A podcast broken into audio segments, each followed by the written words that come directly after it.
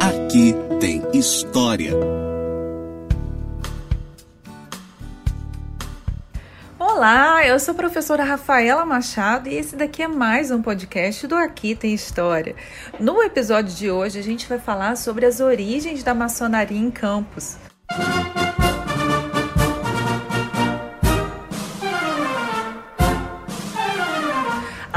é tema que desperta a curiosidade de muitas pessoas. Por ser uma instituição muito antiga em Campos e com bases históricas sólidas e profundamente relacionadas a muitos acontecimentos e fatos da nossa região, trago este tema para o Aqui Tem História. Espero que com essa leitura você possa não só conhecer um pouco mais sobre essa prática realizada em todo o mundo há séculos, como também compreender de que forma a maçonaria chegou e avançou em Campos. Nesse podcast, apresento uma rápida definição sobre a maçonaria, sua chegada ao Brasil e, finalmente, sua chegada a Campos, apresentando as lojas criadas nos primeiros anos da maçonaria em Campos. Mas afinal, o que é maçonaria? Assentada sobre pilares de grande valor histórico, a maçonaria é essencialmente uma instituição filosófica, filantrópica, educativa e progressista que se sustenta sobre princípios humanos universais, a saber, a liberdade, igualdade e fraternidade, os lemas da Revolução Francesa. Mas só isso não basta para explicá-la, mas é já o suficiente para começar a entendê-la melhor. Trabalhando para o melhoramento moral, intelectual e social da humanidade, seus iniciados devem ter como objetivos a investigação da verdade, o constante exame da moral, a prática da virtude e do amor ao próximo. Talvez desde já importe ressaltar que a maçonaria não é uma sociedade ou entidade secreta, diferente do que muitas vezes se propaga, mas sim uma instituição que preza pela mística de muitas de suas práticas e simbolismos, o que confere a ela toda essa áurea de obscurantismo que tantas pessoas por vezes temem por desconhecer. No entanto, é preciso ainda desmistificar muito do que ainda hoje se diz sobre a maçonaria, sobre seus ritos e seus praticantes. A maçonaria é uma ordem iniciática e ritualística baseada no livre pensamento e na tolerância, que objetiva o aprimoramento espiritual do homem para o bem da sociedade. Embora não seja uma moral ou religião, reconhece-se como religiosa e espiritualista, pois acredita na existência do grande arquiteto do universo, universal, regulador, supremo e infinito princípio criador ainda que sem uma definição própria que cada um vai interpretar de acordo com as suas próprias convicções, a religião, os seus princípios. As bases da atual maçonaria moderna surgiram a partir da criação da Grande Loja de Londres no ano de 1717 e do lançamento das chamadas Constituições dos Franco-Maçons, do teólogo James Anderson, em 1723, que é aceita como a magna carta da maçonaria e que estabelece os direitos e deveres de todos os maçons. Cabendo ainda ressaltar, no entanto, que várias outras versões dão conta da existência de ritos maçons desde antes de Cristo, ainda na antiguidade. Originariamente, o termo maçonaria significa uma construção feita por um maçom, portanto, feita por um pedreiro livre, isto é, homens que trabalhavam para empregar seu conhecimento na construção de edifícios, catedrais, igrejas, palácios e templos. Como vimos modernamente, o maçom identifica-se como livre pensador, aquele que se encarrega da construção do melhoramento humano, seja ele moral, intelectual ou social. Mantendo as tradições, os maçons procuraram se adequar à passagem dos tempos, às muitas mudanças às quais tiveram que ser submetidos. Apesar disso, conseguiram manter a essência do que permite conhecer e identificar a maçonaria, mesmo com o passar dos séculos e mesmo diante da diferença de ritos praticados e dos países em que se pratica e segue. No entanto, a importância da prática do rito assegura aos maçons a celebração de costumes e tradições centenárias, resguardada por eles como forma de manutenção não apenas das estruturas do templo, mas deles próprios. Algumas palavras do vocabulário maçom são sempre presentes em sua prática e precisam ser definidas para o chamado mundo profano, que são os inici não iniciados na maçonaria, até para o melhor entendimento deste podcast. A loja é o templo em que tais cerimoniais e reuniões acontecem. Uma vez reunidos dentro da loja ou em trabalho dentro do templo, os obreiros, os maçons, estarão organizados segundo suas hierarquias: de aprendiz, grau 1, companheiro, grau 2 e mestre, grau 3. O que se chama aqui de rito pode ser definido em linhas gerais como as regras que regem uma loja em seus cerimoniais. Conhecido como o primeiro rito praticado no Brasil está o rito adoniramita.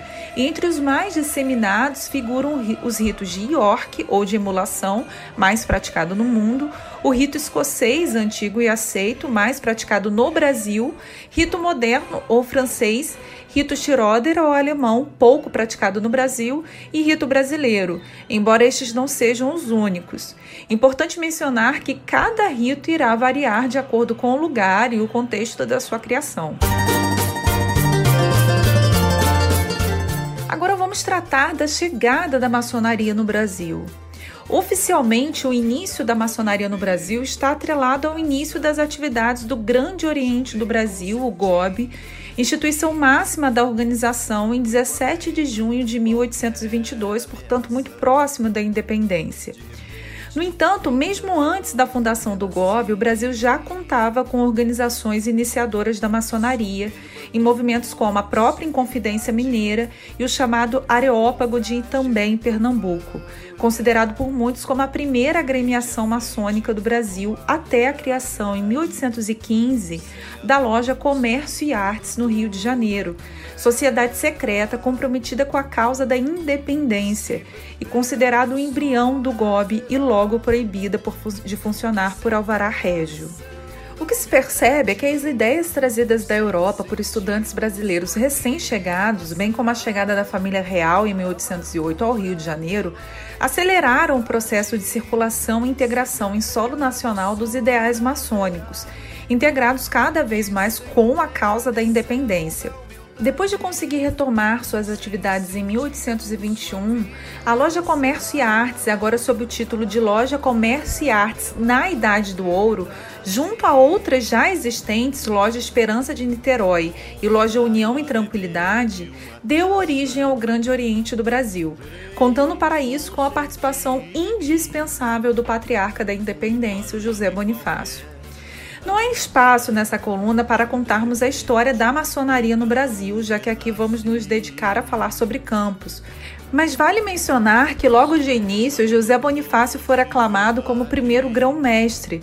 Porém, pouco antes da independência, numa clara articulação política, Dom Pedro foi iniciado na maçonaria sob o título de Guatimozin, último imperador asteca sendo instalado grão-mestre no lugar de José Bonifácio. Falar sobre a maçonaria em Campos. E ao que tudo indica, ela foi introduzida quando em 1830 foi fundada a loja maçônica União Campista, ligada então ao Grande Oriente Provisório. Ainda naquele ano de 1830, no dia 16 de fevereiro, foi criada a loja Firme União, décima primeira a ser criada no Brasil, pertencente ao rito moderno. Em seguida, foi criada a terceira, Loja Filantropia e Moral, hoje desaparecida e para a qual não nos restam muitas informações. Em 1848 surgiu nova loja, denominada Triunfo da Virtude, de número 91, pertencente ao rito escocês, hoje também desaparecida. A quinta loja a surgir em Campos foi denominada Símbolo da Perfeição Brasileira, criada em 1885, de número 106 e pertencente ao rito escocês. Em 1870, também pertencente ao rito escocês, fora fundada, a 3 de dezembro daquele ano, a loja Progresso, número 204, que até hoje se encontra em pleno funcionamento de suas atividades, e por ela já passaram grandes nomes de destaque da nossa cidade, como Sebastião Viveiros de Vasconcelos, César Nascente Chinoco, Ernesto Lima Barreto, Benedito Gonçalves Pereira Nunes, Raul Abot Escobar, entre outros de grande prestígio social e político. A loja Goitacás foi a sétima a ser criada em Campos, apesar dos períodos em que esteve adormecida, termo utilizado para se referir às lojas que têm seus ofícios pausados. Fundada em 1873 e praticante do rito escocês. Em 21 de agosto de 1895, sob o número 481, foi criada a loja Honra Saldanha Marinho, primeira a praticar em Campos o rito adoniramita. Como veremos adiante, no ano de 1913, importante fusão aconteceu entre as lojas Firme União, Goitacás e Honra Saldanha Marinho, marcando indelevelmente a maçonaria em Campos. A nona loja a ser formada em Campos, embora de duração efêmera, apenas três anos, tinha em seu quadro de irmãos figuras ilustres na sociedade e na política campista. Fundada em 25 de agosto de 1900, a loja Poder, praticante do rito escocês, contava com membros como o Dr. Francisco Portela, José Carlos Pereira Pinto, Júlio Armon, Henrique Meirelles e Antônio Gonçalves Patrão. A décima loja a ser criada em Campos marca bem a singularidade campista. Em princípios do século XX, logo no ano de 1902, em 30 de maio, foi criada na cidade a loja Anita Bocaiúva, composta por 24 mulheres muito prestigiadas na sociedade e sob a proteção da loja Honra Saldanha Marinho, ou seja, como loja de adoção desta. A duração da loja foi também muito curta diante dos muitos protestos sofridos por aquelas senhoras, principalmente do GOB, que em 25 de dezembro de 1903 expediu decreto cassando os direitos de funcionamento da loja. Em 25 de junho do ano de 1913, importante fusão aconteceu entre as lojas Firme União, número 11, Goitacás, número 251 e Honra Saldanha Marinho, número 481, dando origem então à loja maçônica Fraternidade Campista. A união perpétua e indissolúvel, após alguns impasses, optou pela denominação Loja Maçônica Fraternidade Campista e, associada ao subtítulo honorífico Honra Saldanha Marinho, incorporou todos os direitos e obrigações das antigas lojas, mantendo inclusive o número 11 em antiguidade. Portanto, a loja maçônica Fraternidade Campista é a mais antiga instituição maçônica em funcionamento em Campos, admitindo então, no momento da fusão, naquele ano de 1913, o rito moderno sob os auspícios do Grande Oriente do Brasil, embora hoje seja praticante do rito escocês, e elegendo como venerável o Dr. Arthur Emiliano da Costa. Optava, portanto, por não mais utilizar o rito adoniramita antes praticado pela loja Saldanha Marinho.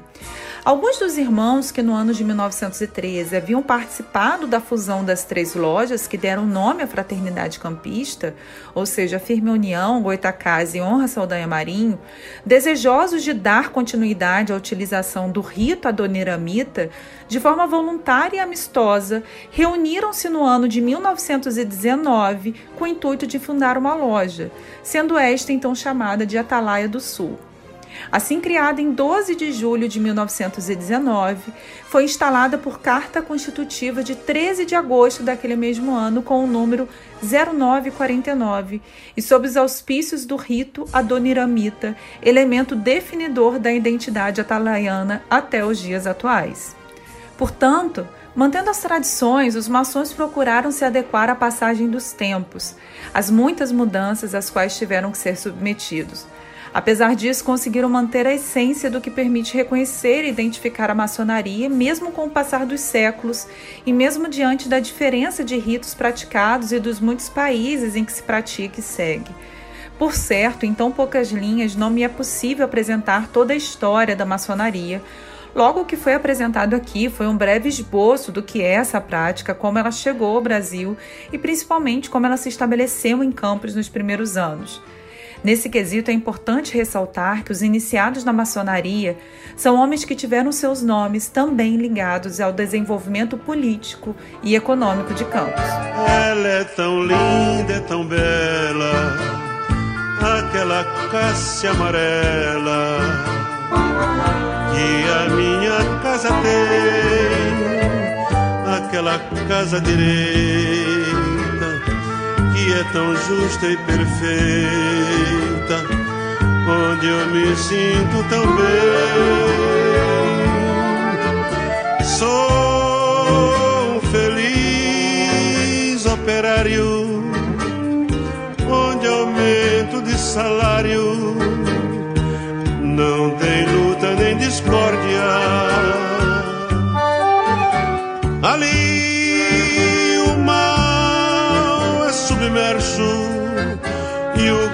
Arquiteto do universo é harmonia, é concórdia, é harmonia, é concórdia.